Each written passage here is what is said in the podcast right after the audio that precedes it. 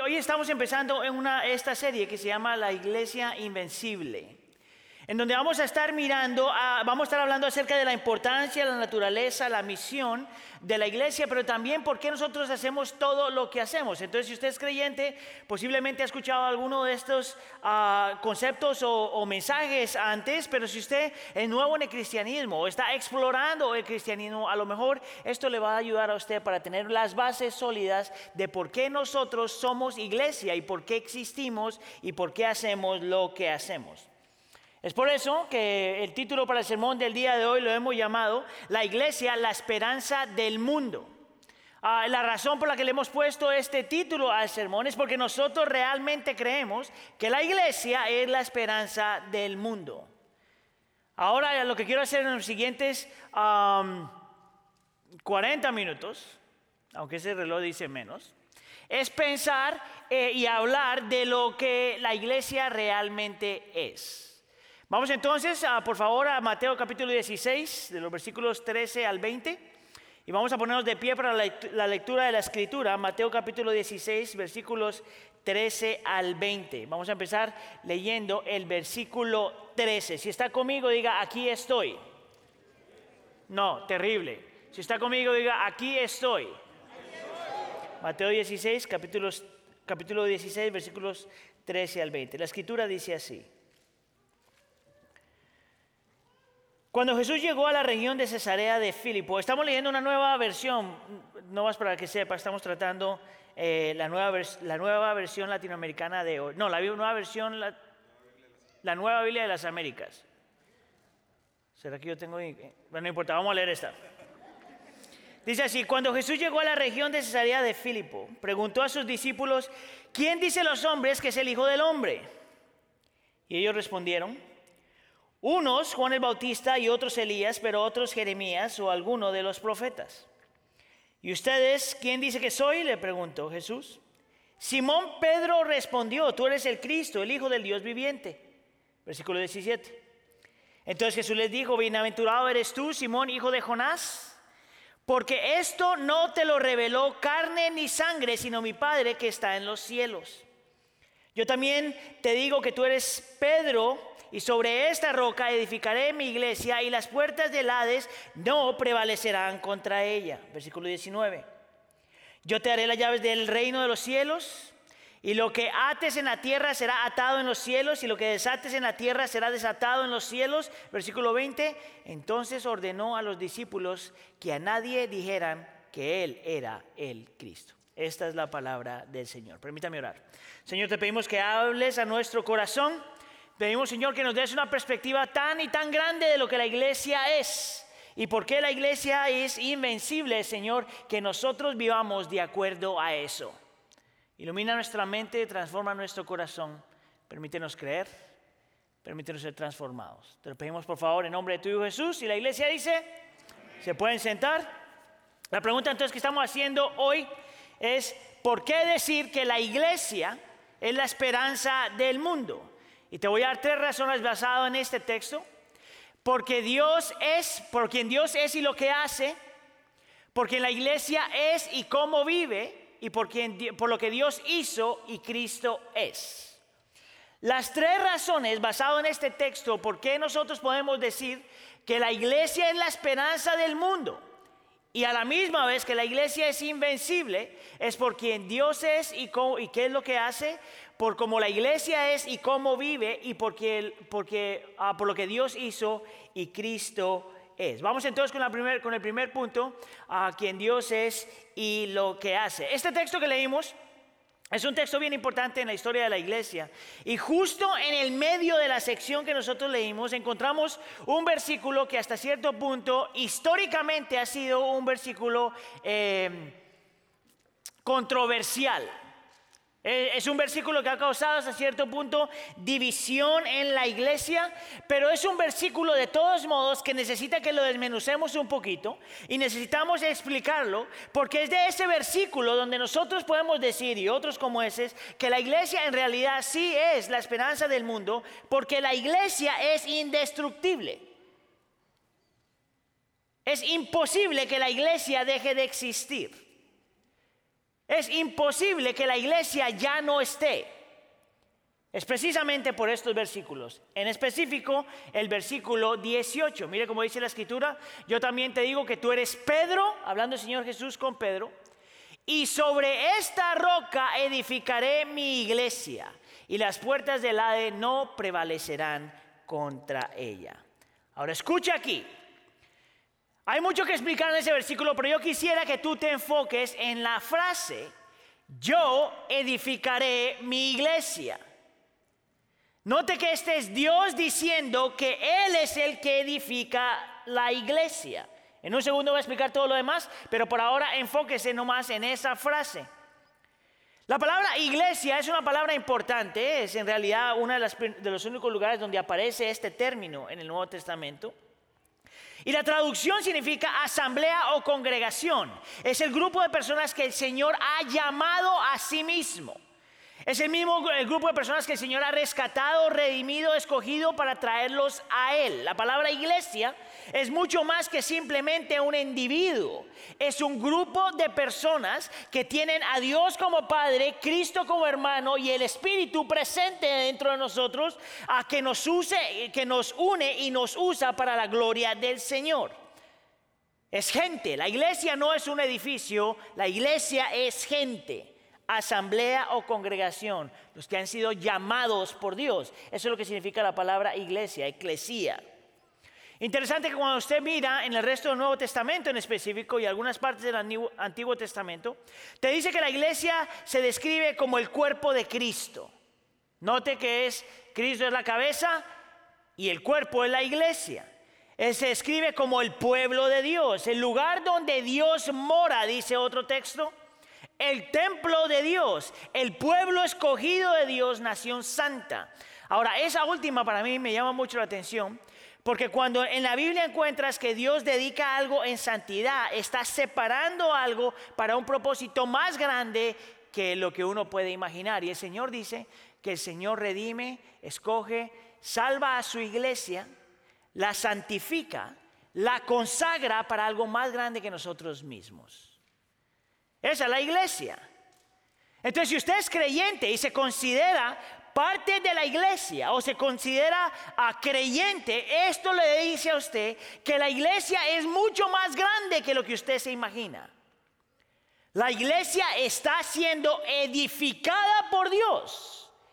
La iglesia es la idea de Dios, no es el templo necesariamente, no son nuestras prácticas religiosas necesariamente, no necesariamente las cosas que hacemos o dejamos de hacer. La iglesia es este grupo de personas que el Señor escoge, llame, redime y los une. Es la, iglesia es la idea del Señor. Como leímos en la iglesia es donde Dios vive y se mueve. La iglesia es el grupo de personas que lo representan y apuntan a Él y lo adoran a Él y viven por Él. Esa es la iglesia. La iglesia sí son individuos, pero es más que un individuo, es un grupo de personas. Si nosotros tenemos esa definición de iglesia, es donde podemos ver nuestro valor, nuestra dignidad y nuestra identidad. Note que dice que el Señor es el que hace esto. Él edifica su iglesia. La palabra edifica ahí también es bien importante porque tiene diferentes traducciones. La palabra edifica se puede traducir como levantar, se puede traducir como crear, escucha aquí, pero se puede también traducir como equipar, sostener y dar fortaleza. ¿Sabes por qué es tan importante la palabra edificar? Porque te dice que todo lo que somos y todo lo que vivimos es hecho por Dios, por Él y para Él. Que todo lo que la iglesia es depende de Dios. Que si el Señor remueve su presencia de la iglesia, nosotros nos destruimos que el Señor está presente en su iglesia y activo en su iglesia. Que el Señor nunca abandona su iglesia, que el Señor no puede mirar lejos de su iglesia, que cuando el Señor crea su iglesia está tan envuelto con ella que ni aún las puertas del infierno o del Hades pueden contra ella. Mire, yo no sé si usted ha entendido la, la magnitud de lo que el texto dice. Mi iglesia y las puertas del Hades no prevalecerán contra ella. La palabra Hades ahí es el lugar de los muertos, se podría traducir. Es el lugar donde los muertos están cautivos. Es un lugar de prisión y de esclavitud.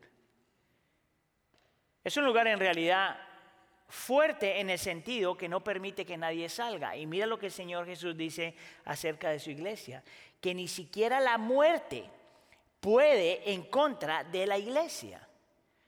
Porque Dios está presente y porque Dios está activo. Que ni siquiera la muerte asusta a la iglesia que Satanás no puede destruir la iglesia, que el miedo no puede destruir la iglesia, que los problemas no pueden destruir la iglesia, que una pandemia no puede destruir la iglesia, que la enfermedad no puede destruir la iglesia, que no hay nada ni físico ni espiritual que pueda destruir la iglesia de Cristo Jesús, la cual el Señor edifica. Yo no sé si tú lo has visto de esta forma, pero tú eres parte si eres creyente de algo mucho más grande, más poderoso, increíblemente hermoso, increíblemente invencible.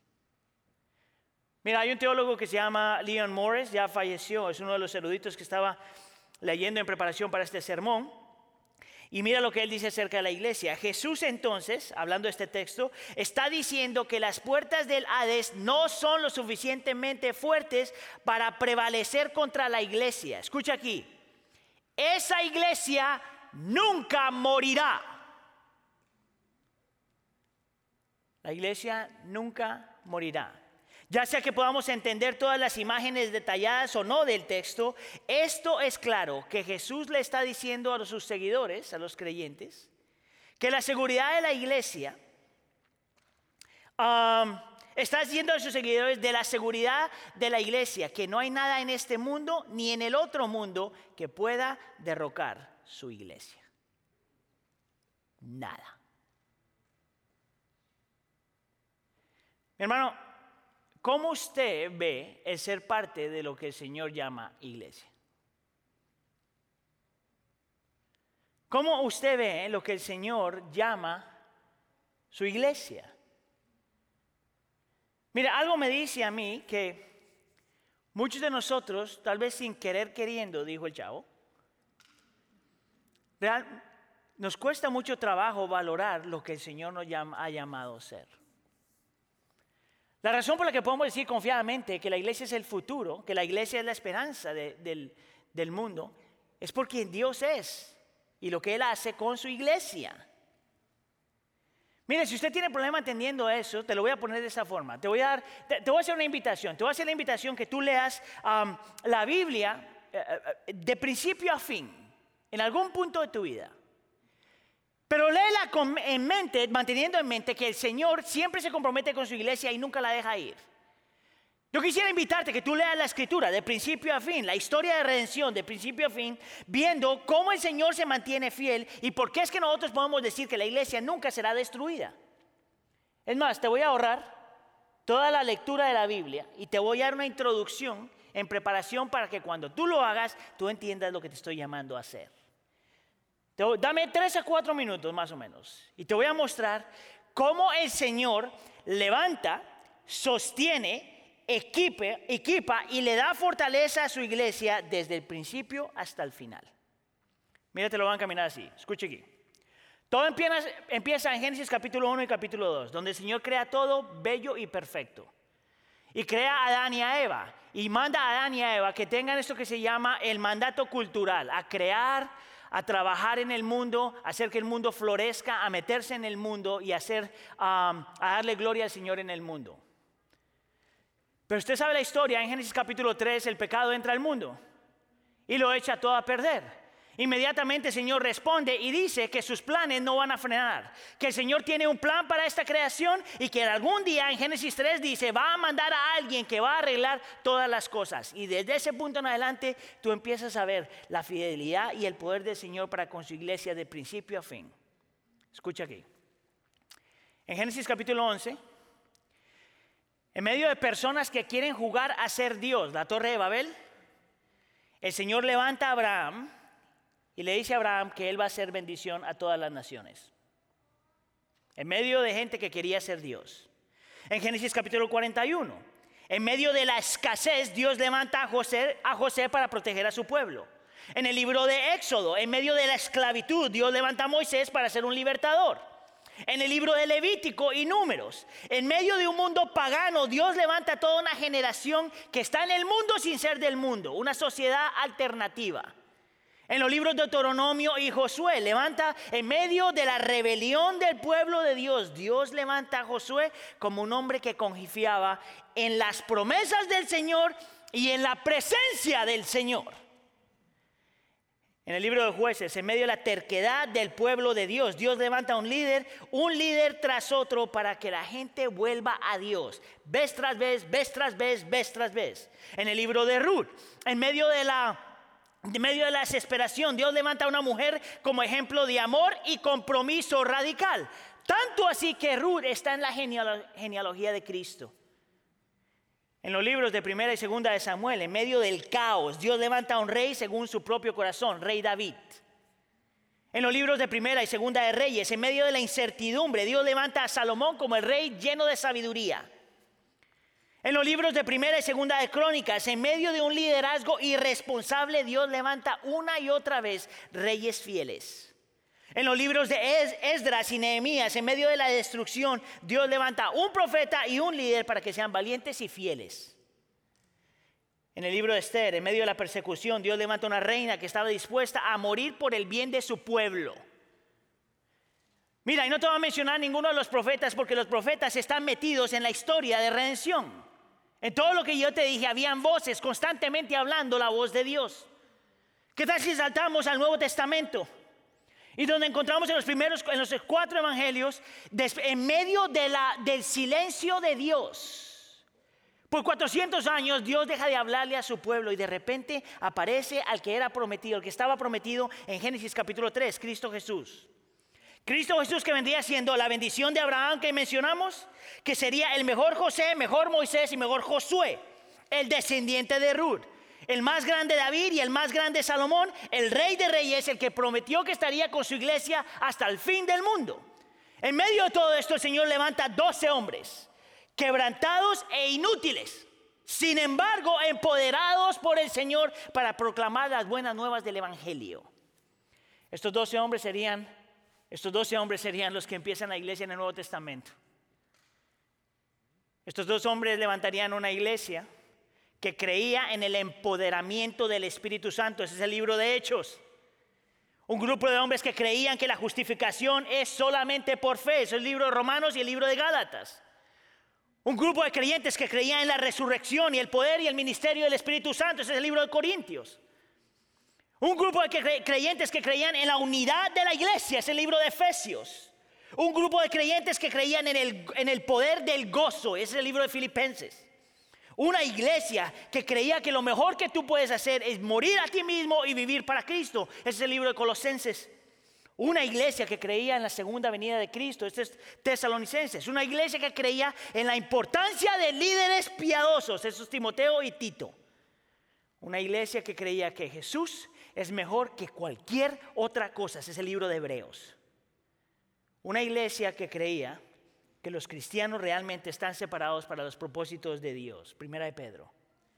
Una iglesia que creía en la santidad, que la santidad importa. Primera de Juan. Una iglesia que creía que Jesús algún día regresaría otra vez y ya no habría más llanto y el diablo sería destruido y ya habría un nuevo cielo, una nueva tierra, no más división, no más lucha, no más dolor, no más sufrimiento. El libro de Apocalipsis. Y te muestra de principio a fin que lo que sostiene a esa iglesia no es el poder de los creyentes. Es la fidelidad y el poder de Dios que edifica su iglesia. Dele gloria al Señor. La razón por la que te digo eso es porque tú tienes que poderte verte a ti como algo más grande que tú mismo.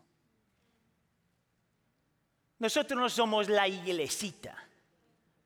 Somos la iglesia del Señor, edificada, protegida, sostenida y fortalecida por Dios mismo, que ni siquiera, ni siquiera el infierno la puede detener. Es un movimiento la iglesia es un movimiento, no es religión. ¿Sabías tú que hay 2.5 miles de millones, billones de cristianos en el mundo. 2.5.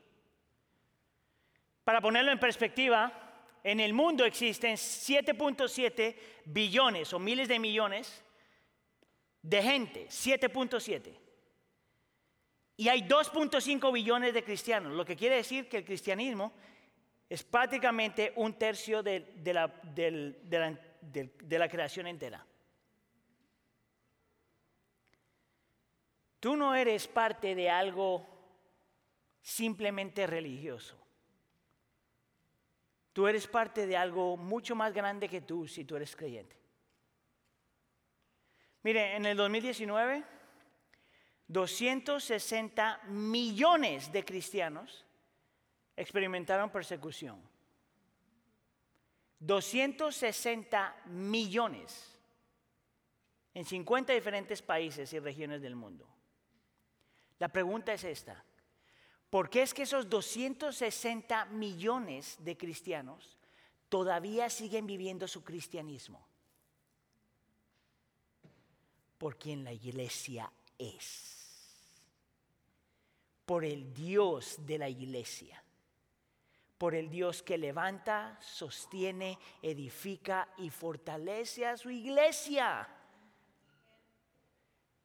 Porque nosotros somos parte de algo mucho más grande que la comodidad y los lujos y, cualquier otra cosa.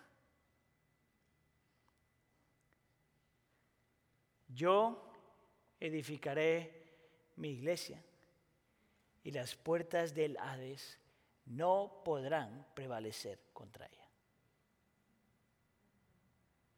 ¿Te ves tú así? ¿Ves a tus hijos así? Nosotros no somos un grupo de gente, vamos a la iglesia. Somos más que eso. No por lo que somos, sino por quién Él es y lo que promete que va a ser. Es por eso que la iglesia es la esperanza del, mundo. Porque la iglesia es invencible. Ahora te voy a dar otra razón porque la iglesia es la esperanza del mundo y porque la iglesia es invencible por quien la iglesia es y cómo vive. Punto número dos. Mira, de los versículos 13 al 15 es el Señor Jesús teniendo esta conversación con los discípulos. Y básicamente el Señor Jesús le está diciendo, mira, ¿qué es lo que está diciendo la gente acerca de mí? Y los discípulos responden, bueno, algunos piensan que eres Juan el Bautista, otros Elías, otros Jeremías y otros algún profeta. Pero el Señor Jesús hace la pregunta más personal que le puede hacer a una persona. Sí, ellos dicen eso, pero ¿qué dices tú? ¿quién soy yo? A lo que Pablo entonces, Pedro entonces responde en el versículo 16, tú eres el Cristo, el Hijo del Dios viviente.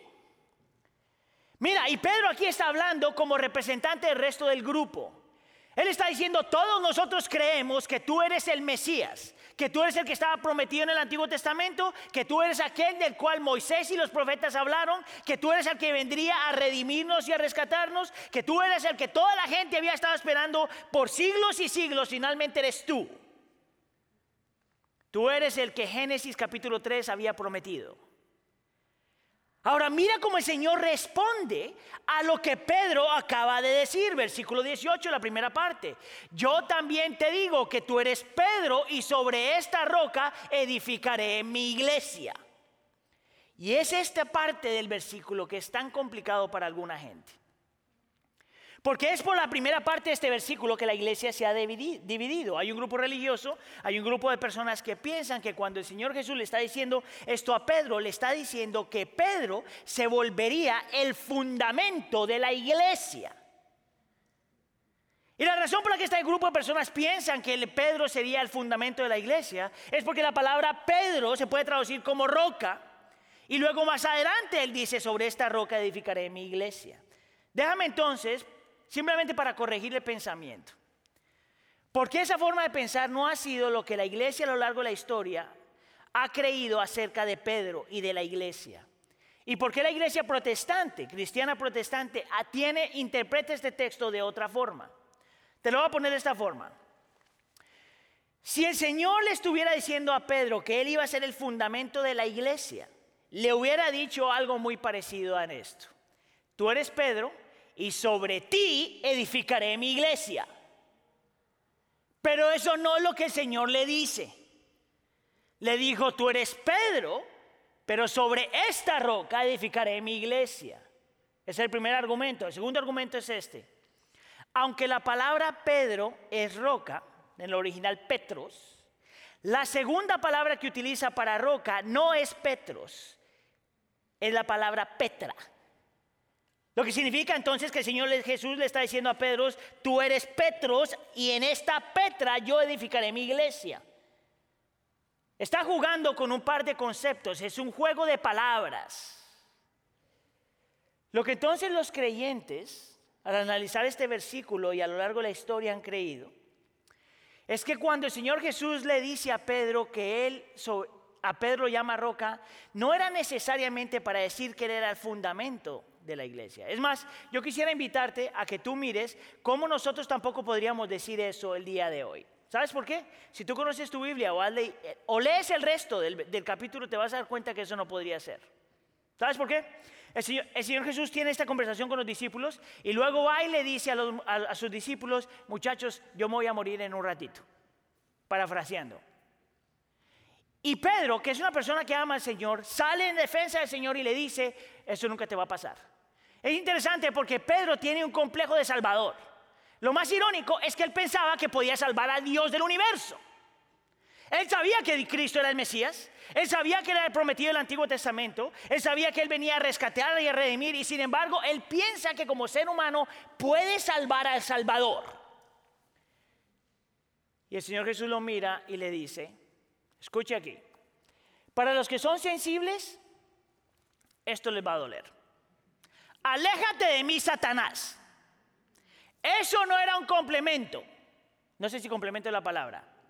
Cumplido, complement, cumplido. Esto era una forma de decirle a Pedro, muchacho, tú no tienes ni idea de lo que estás hablando. Tú pones la vista en las cosas de los hombres y no en las cosas de Dios. ¿Cómo Dios va a poner a Pedro como el fundamento, la fundación de la iglesia? ¿Cómo Dios iba a poner Pedro como la persona que sostendría, sostendría, ah, sostendría la iglesia? Imposible. Es por eso que en la historia del cristianismo, los cristianos han creído, los cristianos protestantes han creído, que solo hay un fundamento y ese fundamento es Cristo Jesús, no los discípulos. Que el Señor Jesús es el fundamento de la iglesia, la roca de la iglesia, la piedra angular de la iglesia. La pregunta entonces es esta. ¿Qué es lo que entonces la iglesia debe creer? ¿Por qué lo que el Señor le dice a Pedro aquí que tú y yo necesitamos creer? Porque si Pedro no era el fundamento y Cristo es el fundamento, entonces ¿qué es lo que el Señor Jesús le está diciendo a él? Escucha aquí. Que el Señor edifica su iglesia no en gente como Pedro necesariamente, pero que el Señor edifica su iglesia en gente que ha hecho la misma confesión que Pedro hizo que Cristo Jesús es el Hijo de Dios, que Cristo Jesús es el Mesías prometido en el Antiguo Testamento, que Cristo Jesús es el Hijo de Dios que vivió, murió y resucitó para el perdón de nuestros pecados, que Cristo Jesús es el único que puede redimirnos de la culpa y de la, de la condenación y eventualmente de la presencia del pecado. Cristo construye su iglesia en gente que hace la misma confesión que Pedro hizo. Y Cristo Jesús dice, sobre gente así yo edificaré mi iglesia. ¿Tú sabes por qué eso tiene tanto significado? Porque lo, lo que nosotros tenemos como creyentes no solamente es que somos iglesia, y eso es suficientemente bueno. Lo que nosotros tenemos es el único mensaje que tiene el poder de transformar el corazón de una persona. No solamente tenemos la dignidad y el valor y, todo lo demás de ser la iglesia edificada del Señor, sino que el creyente tiene el mejor mensaje, el único mensaje que tiene el poder de meterse el corazón de una persona y transformarla de adentro para afuera. Es el mensaje del Evangelio. Cristo Jesús, Hijo de Dios, Cristo Mesías, vive, muere y resucita para salvar al pecador. Mire, parte de la lucha para los cristianos modernos es que no consideramos la importancia de la iglesia por quien Dios es y lo que hace, pero que no tomamos ventaja del mensaje que tenemos, el único mensaje que transforma realmente esta creación. ¿Cómo nosotros nos quedamos callados? Si tenemos el mensaje que sana al herido, le da paz al desesperado, le da gozo al que está llorando, le da esperanza al que no tiene esperanza, al que le da libertad al oprimido y rescata y transforma a cualquier persona. No solamente tenemos la dignidad y el valor de ser iglesia, pero tenemos el mensaje que transforma el mundo. Mire, estaba pensando en esto. Estaba escribiendo, me acordé del testimonio de un predicador que se llamaba Martin Lloyd Jones. Y el hombre, una vez le hacen una entrevista y le preguntan de por qué, eh, la razón por la que él se volvió predicador. Y tú dirías, bueno, un hombre tan espiritual, un hombre que tuvo mucho éxito, a lo mejor tuvo una visión o un sueño, o el Señor hizo algo así sobrenatural, y el hombre no responde así. Mira lo que el hombre dice. Lo único que yo sé es que tenía un mensaje que necesitaba compartirlo. El mensaje del Evangelio. Cristo Jesús el Mesías, vivo, muerto y resucitado, que llena los anhelos de tu corazón y transforma tu vida, que revela lo escondido de tu corazón y te da esperanza, que te quita la culpa y la condenación y que a la misma vez te promete que un día te quita la presencia del pecado. Cuando estoy escribiendo eso, eh, en realidad esta mañana, cuando estaba editando el sermón, el Señor me trae Jeremías capítulo 20 a la mente. Y Jeremías capítulo 20 es uno de mis versículos favoritos cuando viene acerca de la palabra del Señor, porque dice esto. Esto se convierte dentro de mí, el mensaje de Dios, esto se convierte dentro de mí como un fuego ardiente, encerrado en mis huesos. Escuche aquí, Hago esfuerzos por contenerlo y no puedo. Mire, usted sabe cuando usted tiene luchas con alguien y se aguanta y se aguanta y se aguanta y dice, no voy a decir nada, no voy a decir nada, no voy a decir nada. Y somos like, pero llega un punto que no puedes más y que lo que abre la boca por lo general no es para bien, pero sacas todo lo que tenía adentro ese es un ejemplo de lo que el Evangelio puede ser en el corazón de una persona. En medio de un mundo caído, en medio de las luchas, en medio del dolor, en medio de ver toda la gente sufriendo, el mensaje que nosotros tenemos es tanto fuego en el corazón que es imposible mantener la boca cerrada. Pero tiene que salir. Tiene que salir. Mira, en los años 1900, la gran mayoría de los cristianos vivían en Europa. ¿Tú sabes dónde viven la gran mayoría de los cristianos hoy? En Latinoamérica y en África.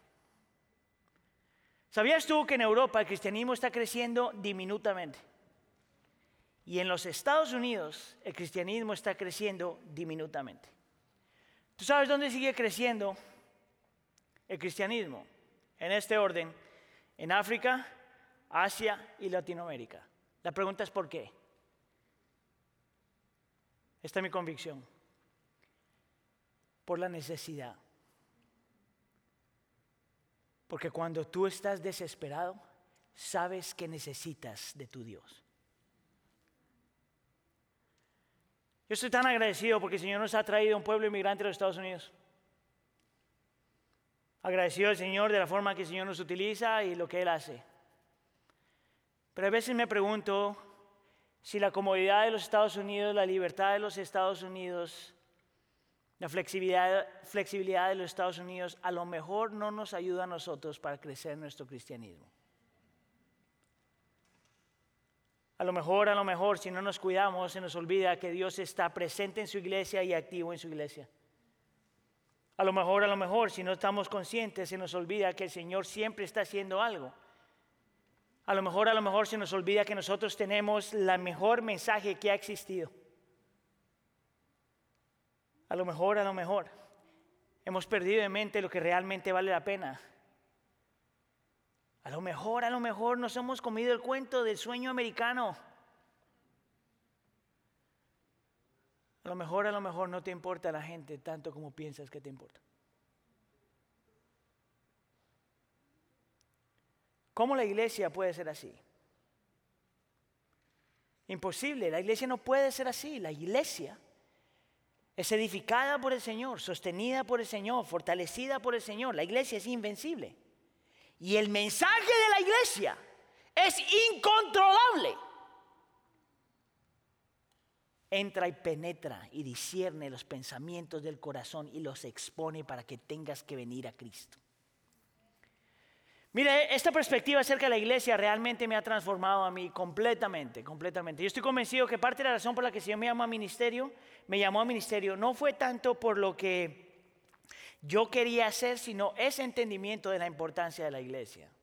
Entonces yo no estoy diciendo esto porque yo soy pastor, le estoy diciendo esto que la razón por la que soy pastor es porque yo realmente entiendo que la iglesia es diseño divino y que nosotros tenemos un rol increíble y que el Señor se mueve increíble en la iglesia, pero más que eso que tenemos el mejor mensaje del mundo. Realmente. ¿Crees tú eso? Tú sabes, por ejemplo, que para mí yo, yo nunca, yo nunca le pedí al Señor que me hiciera pastor. Nunca he orado por eso. Parte de la razón por la que yo no quería que el Señor, he orado por cosas así es porque yo entiendo, hay un versículo que se me ha quedado en la mente mucho tiempo, es Jeremías 45, 5, donde el Señor dice, buscas grandes cosas para ti, no las busques. ¿Quieres ser grande? No lo busques. ¿Quieres ser reconocido? No lo busques. ¿Quieres título? No lo busques. ¿Quieres apreciación? No lo busques.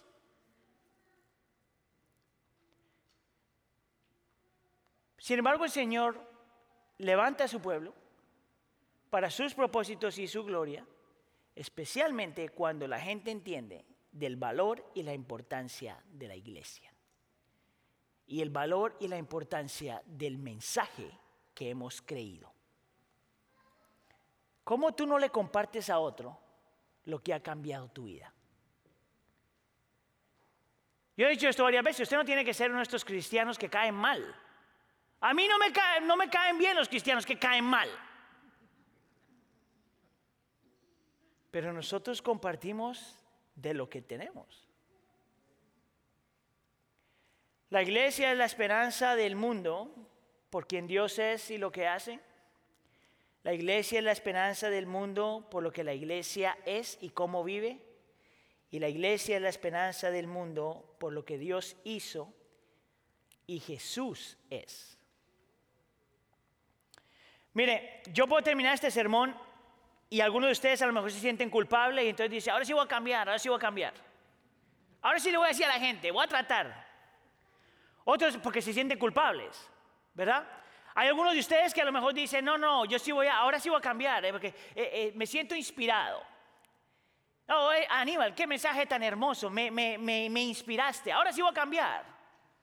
¿Tú sabes cuál es el problema con estas dos formas de querer cambiar? Que primero la inspiración se te va a acabar cuando salgas por esa puerta. La inspiración se te va a acabar cuando tengas problemas, cuando te metas al carro y tu hijo empiece a llorar. Tu inspiración se va a acabar cuando no sepa ni, ni a dónde van a ir a comer porque nadie se pone de acuerdo. Y la culpa se te va a acabar cuando llegas a la casa y prende la televisión. La culpa se te va a acabar cuando tienes las preocupaciones de la vida, cuando empiezas a, pensar acerca del trabajo mañana. Tú sabes que lo único que te sostiene realmente ni es la culpa ni es la inspiración. ¿Tú sabes lo que te sostiene? La gratitud. Lo único que nos lleva a nosotros de querer realmente ser iglesia, vivir como iglesia y proclamar el Evangelio es la gratitud. Es saber que lo que somos y tenemos no merecemos. Que todo lo que hemos creído y recibido es solo gracia, es un regalo de Dios. que tú no lo buscaste y yo no lo busqué si tú eres creyente, pero que el Señor te lo dio. ¿Tú sabes de dónde sacó eso? Del versículo 17.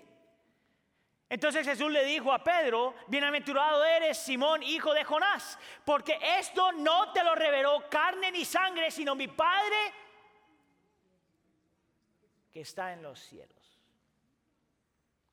Solamente mi Padre que está en los cielos.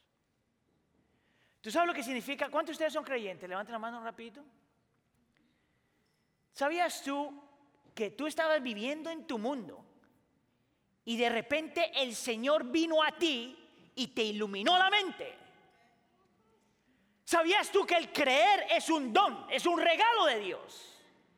¿Sabías tú que el don de arrepentimiento es un don? El Espíritu Santo provoca este don. ¿Sabías tú que la voluntad que tú aplicas es influenciada por el Espíritu Santo? ¿Sabías tú que todo lo que vives, todo lo que eres, todo lo que tienes es solamente porque el Señor te lo dio? Porque es lleno de gracia y lleno de compasión y lleno de bondad. Nosotros somos lo que somos porque Él quiso revelarlo. Y mi hermano, si usted es como yo, usted sabe que usted no se merece lo que tiene. Y usted sabe la realidad de los pecados en su corazón. Y usted sabe lo que ha visto y pensado y dicho y sin embargo todavía es creyente. Solamente la gratitud.